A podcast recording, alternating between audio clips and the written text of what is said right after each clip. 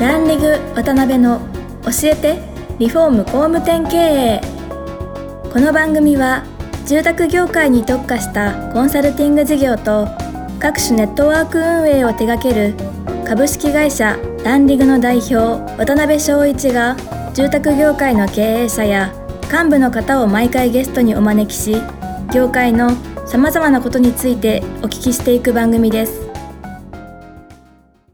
えー皆さん、こんにちは、えー今週も始まりました、ランディング渡辺の教えてリフォーム工務店経営、えーパーソナリティの渡辺翔一です、えー今回からですね、4週連続でご出演いただきますのは、山地ユナイテッド代表、山地様です。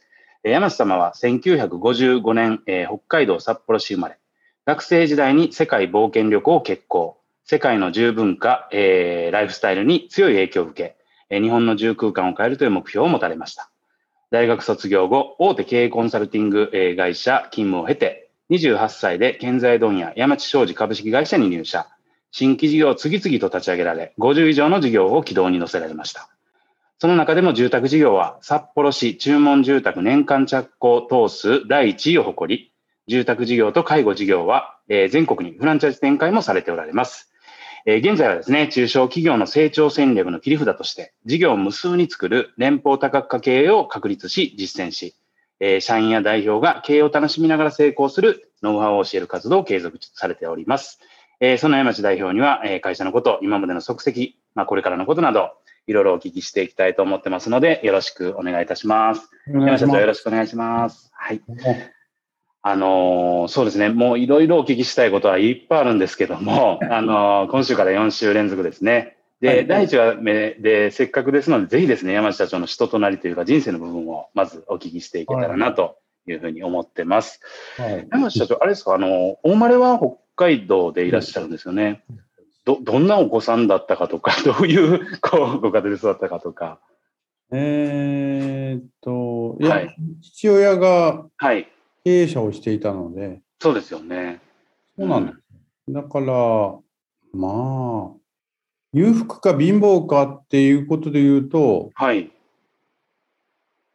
ょっと裕福だったかなって感じ。おーまあまあ、裕福って、その頃みんな、そんなに、あの、なんだろうな、はい、裕福さも大したことはないんだけども、はい。あのちゃんと食えてるって感じかな。ああ、だけど周りの友達からしたら周り少がし、少し裕福な方かなぐらいの感じです。まあでもあのなんだろうな、はうちの父親も稼いだお金全部投資に回してたのでおー家は質素でしたよ、そうなんですね。まあ、結構質素倹約してるんだけども、はい。もう外から見るとね社長さんちっちゃい会社だけど社長さはんなの,、の息子なのでうん。いいもの食べてんでしょとかって言われるけ どそれはないでもう納豆とご飯みたいな感じでえーですけど今でこそ本当山下社長いろんなことにチャレンジされらっしゃるうんあのなんかイメージとしてあるんですけどまあお父様もそんな感じだったんですねいろいろチャレンジされていやそうでもない親父はあの経理屋さんではい経理屋さん出身ではいはいまあ、真面目でその財務が好きでえー、あんまりはなんだろう新しいことをやるっていう発想力とかもない感じで手堅くやっていくイメージで経営してましたなるほどだからね多角化っていう発想はあんまりなかったんじゃないですかね、あそうなんですね、うん、な今の既存の事業の中で投資をされていかれてたっていう感じなんですかね土地を買ったりうんあの拡大するためにそこで工場をちょっと作ってみたりとかそういなるほどうものは嫌いではなかったと思いますけども、なるほどねよ。ほど追い詰められない限り新規事業はやらない。ああ、そして負け。うん。まあ、スタートした頃は多分あの高度成長期ではい。黙っていても建築資材が売れてったんですよね。そうでしょうね。ええで、まあ、薄利多売的な感じでどんどん伸びていったので、はい。まあ、まあまあ、それなりに手応えは持ってたと思うんだけど、財務内容がやっぱりすごい悪かったし、うん経理屋さんだったので、はい。で私が入社した時まあ、だいぶ後の話になりますけど、入社した時に、はい。まあ、財務も、この業界はあんまり長くないので、はいなんか事業をやって新しいことをやってたらいいんじゃないかとうんうん冷めた感じで言われましたけどね。 そうなんですね。そ なれんでかあタバの、カをどんどんやってったんですよ、私は。ああ、そういうことなんですね。うん。職業だけじゃダメになるっていうふうに認識してたんですなるね。こほこどね。は偉いとこで財あ経理さんなので、うんはい。バランスシートで見るから、なるほど、なるほど。内容がそんな良くないっていう、うんうんうん。わかるわけですよね。いくら売り上げ増やしてもね、うんうんうん。悪いから。なんかよくその事業家のやっぱりお父様とかっていうのかなり厳しく帝王学を小さい時からみたいな方も多いと思うんですけど逆に山内さんのおどういうしょ感じで育てられたんですか公認ですね。あそうなんですね。全く何も会社告げとも言わ れないし、好きなことややんなさいっていう感じで。であまあ自分は仕事が中心で、うんあのーあんまり家に帰ってこないような、はいまあ真面目な人だから仕事ばっかりですよね。そういう別ことにそのの飲む人でもないんですよ。うんあ遊びもあんまりしないで、はい。会社がいろんなこう、こうなんだくいろんなことが起きるわけですよね、経営が、はうん、そういうものに対応するだけで忙しくて、なるほど。あんまり家には帰ってこない。だから遊んでもらった経験もないですよね。あうんの会社の社員旅行で温泉に行ったことぐらいしかないですよ。 いえ頃はねえーあそうなんですね。だからうんえーっと、なんていうの自由に育ててくれたおかげで、はい。好きなことをやって、楽 しい、楽しい少年時代を過ごしましたえ何に熱中されてらっしゃったとかあるんですか小中高とか。ああ、しプラモデルとか、えまあえ一緒じゃないで、はい。なんか外で遊ぶようなはい。子だったり、うん。あとは何ね、あの深夜放送はいと。か、うんはい中学校時代はとかね、 はい。そういうラジオに熱中してましたよね。ええあ、そうだったんですね。あの、僕のおじさんがはい。結構なんで風天の寅さんみたいなおじさんがいて、えー仕事を辞めて、はいまあいい年なんだけど、世界をこう、回って歩いたんですよ。英語も話せないので。えその人が、その頃は8ミリビデオもなくて、そのなんだろーはい。う、ななんていうんだろう、昔のはいはい。テープで撮るああ、わかりますわかります。ので撮ってきて、はい。私が小学生の頃、なんか英社会をやってくれたんですよえ。えで、それを見て、痛く感激して、私。そうでしょうね。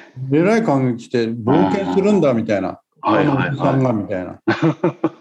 それで、世界中、世界一周いろんなとこ行って、いろんなこう、波乱い。万丈してくるわけですよ。あこあはいれ。は影響を受けましたね。な小学校ぐらいの時であればかなりね多感なこう時期なんでああ、こんな人生面白いなと思って。なるほどねで、そんはいなこともあって、それ小学校の何年生だろう。は4い年生とかはい3年生の頃だと思うんですけども、うんうんたまたまおふくろがその小学校6年の時に英語の塾に入れてくれて、うんええそこで英語が得意になったんですよ。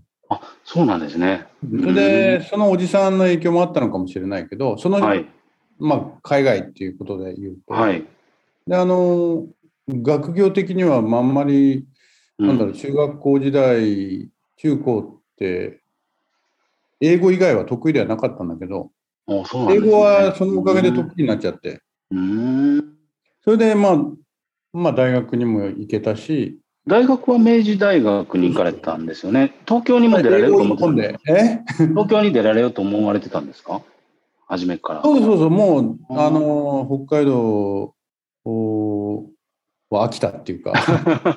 東京に行くく前提で自分は、もう親には相談してなかったけど、あそうなんですそのね大学に行くつもりでいましたね。まあ、お金のことも自分で何も考えないで、いい加減な高校生でした けど、東京に東京に行く前提で、はい東京しか受けなかったんで、あそうなんですねはい。ねでそうです、英語が役に立ったんですね。なるほそどね。で、大学行かれて、大学時代はまあ海外とかも行かれてらっしゃると思うんですけど、それ以外にこう全体的にこう力を入れられたり、熱中されてたことって何だったんですか、大学の時は。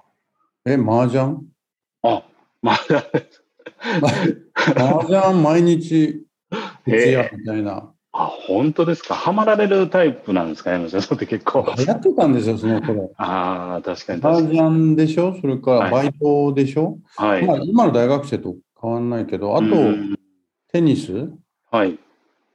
すごいやったのと、はい。うーんと、あと何にハマってたかな。まあまあまあ、学校には行きましたけれども、うんうんうんうん。えー経営学部だったので、はい。まあ、経営者になろうとは思ってたんですよ。はい。あ、そうなんですね。うんそうそうそんうんあの、親の後を都合ではなく、はい。なんか人の上に立ちたいとは思ってたんですよ。あ組織的にね。リーダーシップは昔からあったので、うーん。とにかく人に使われるのが嫌で、なるほど。えー何かを自分でやりたいとは思っていたんですね。うんうんうんあの結構、なんていうかな、自主自立的なう人ん、なので、なるほど、なとるにほかく親に何か言われると、反対の方に行きた くなる、ど。逆張りですね。勉強しろって言われたら、じゃあ勉強やめたっ ていう、そういう性格のえ人だったー、ので、ですけど、大気根に入ったことしかやらないんですよ、やっぱり。やりたいいって、熱中できるものしかやらなくて。なるほどね。で、その大学時代に海外にこう3ヶ月、4ヶ月一人旅、そうそうされてそう。そそれれなんが人生変わりました、やっぱりね。えー何回生ぐらいの時に行かれたんですか3年の時ですね。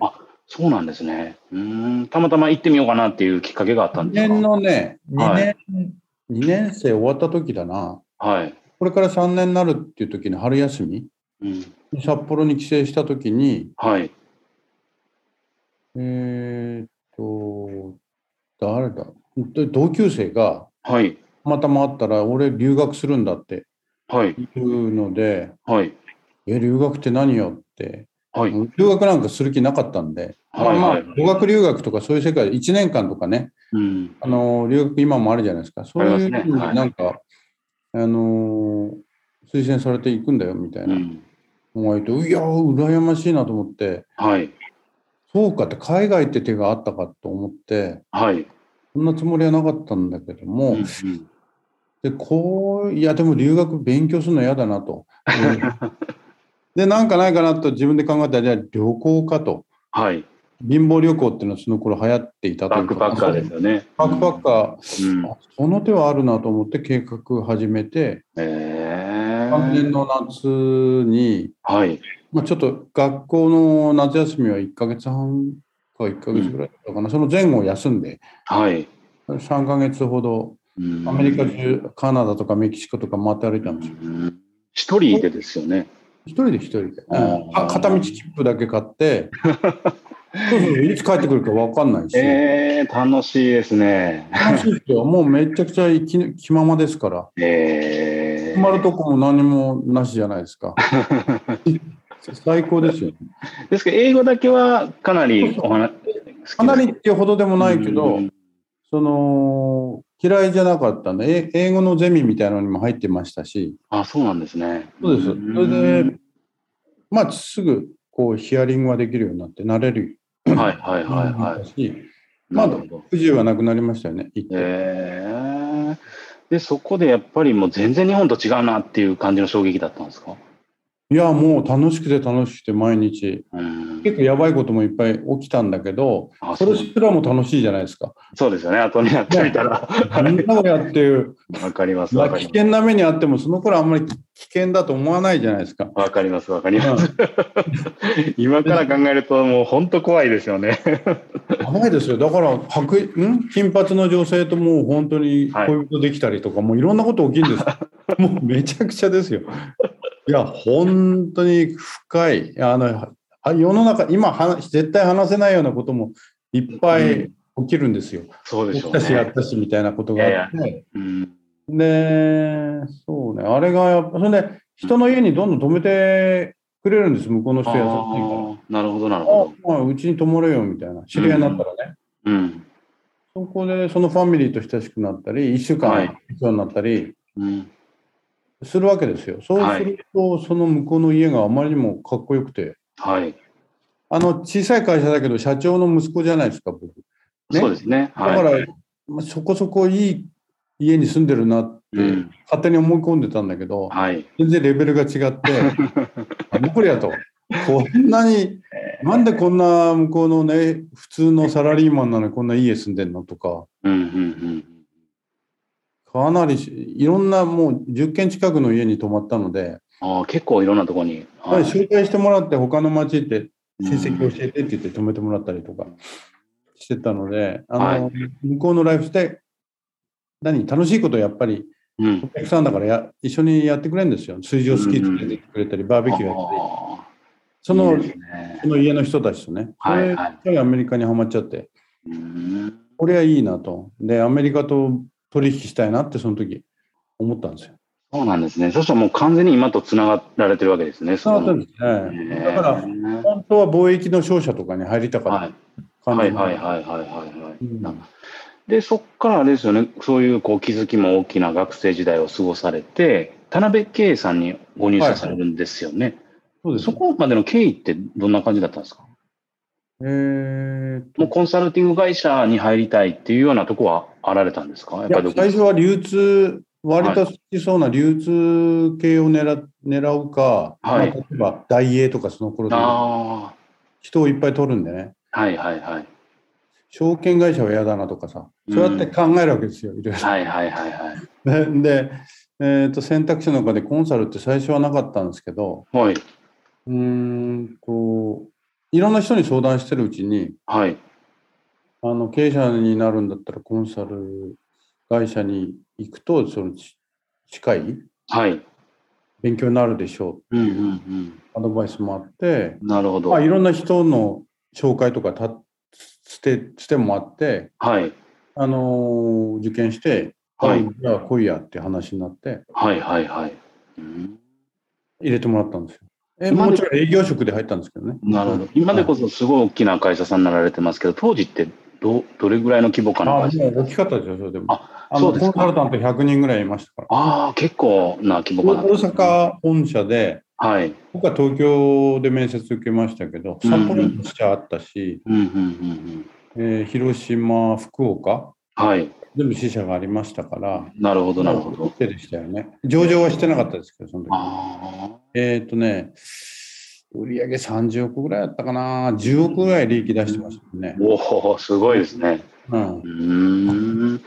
50億ぐらいだったかな。うん。はい。で、田辺圭さんで5、6年働かれられさ3年です。あ、3年。へえ。で、3年働かれて、もうその後、ご実あ中家小企業大学校ってとこに行ったんですよ。学び直し。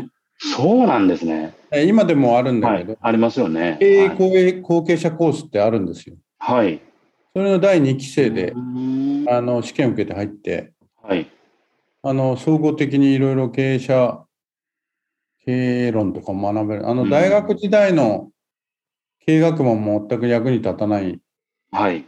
理論だけなんで、理まあ論、そうですね。ええうんうんうん経済学部に近いような話で、はい。今の経営学部はもうちょっとマーケティングとかはい。やるんですけども、みたいですそのね。頃はもう全然マルクス経済とかそのうん。意味不明の学問だった んでであの今でいうあの早稲田のとか慶応にビジネススクールってあるじゃないであすか、ありますね。はい。それの1年版みたいなやつなんですよ。おでー経営後継者中小企業の経営者を育成しようっていうことではい。中小企業庁ってとこがはい。あの、まあ、資金をけ結構だから安い金額で学び直しさせてくれもううん社会経験者ない人で、なるほど。どっかの経営者になる予定の人っていう前提なんですよ。ねえ。だから後継者が多いんです。なるほど。で、それまあ、血縁じゃなくてもいいんだけど、はい。で、私の場合、それに入るには、はい。一回、実家の会社に入れてもらわないと、そこから派遣してもらうっていう、ああ、そう経い。営じゃないうと入れないんですよ。なるほど。それで、えー親父に言って、会社入れてくれと、俺、学校行くので、一応入社だけさせてくれ と。はいはいはいはいそうはい。いう感じで入社してもらって、派遣、こう、一筆書いてもらって、うん後継者予定なんで派遣するみたいにしてもらったんですね。なるほど、なるほど、ええうんですけど、それは前提として、戻られる前提ではなかったんですよね、その時は。そこの時は微妙でしたね。ででもまあまああ、そうやまあ、入りたい、戻る、戻るっていうか、入社させてもらいたい前提でって言ったと思う、多分。であ、そうなんですね。うんえー起業する気持ちはあんまりなかったんで、はい。起業して失敗してるのもいっぱい見てるし、起業はないなと。あ、そうだったんですね。サラリーマンあんまりこう嫌じゃなかったんで、本当は。はい、はい。その会社でこう上にのし上がっていくのもいいなとは思ってたんだけど、コンサル会社で上に行くにはコンサルになんなきゃなんないんですよ。はい営業で一番上に行っても部長止まりなので、ああ、確かに確かに。はい、それで、でもコンサルになれる、まあ、コンサルっていうのは実務経験で、実社会で、はい、例えば財務部長やったりとか、はい。営業の取締りみたいなのやったような人が入っ中東で入ってきてコンサルになるんですよ。はい、はい、はい。はいなるほど、なあるのほ田ど。辺系はね。うんだから、僕なんかが生え抜きで学卒で入ってコンサルの道もない、もちろんないし、はい。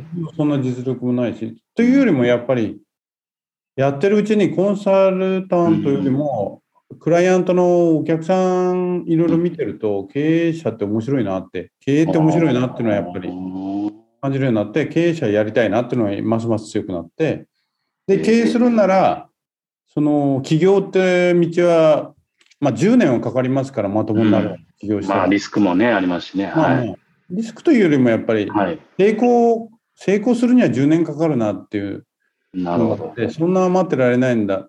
で、実家に入れば、それを叩き台にして、うん。自分のやりたい事業をやればいいやっていうふうに。なるほど、なるほど。うんで、実際にちゃんと入手されたのが28歳の時そうそうですよね。なるほど。あちょっと山下さん、あの、夢中になってお話聞いてると、あ時間が相当オーバーしちゃったんで、あの、次回ですね、そのあたりからですね、ちょっとあの、お聞きできたらなと思います。第1回目、ありがとうございました。はい、ありがとうございました。今回もランディグ渡辺の教えてリフォーム工務店経営をお聞きいただきありがとうございました番組では渡辺やゲストの方へのご質問やご意見ご感想を募集していますウェブサイトランディグにあるお問い合わせフォームよりお申し込みくださいお待ちしています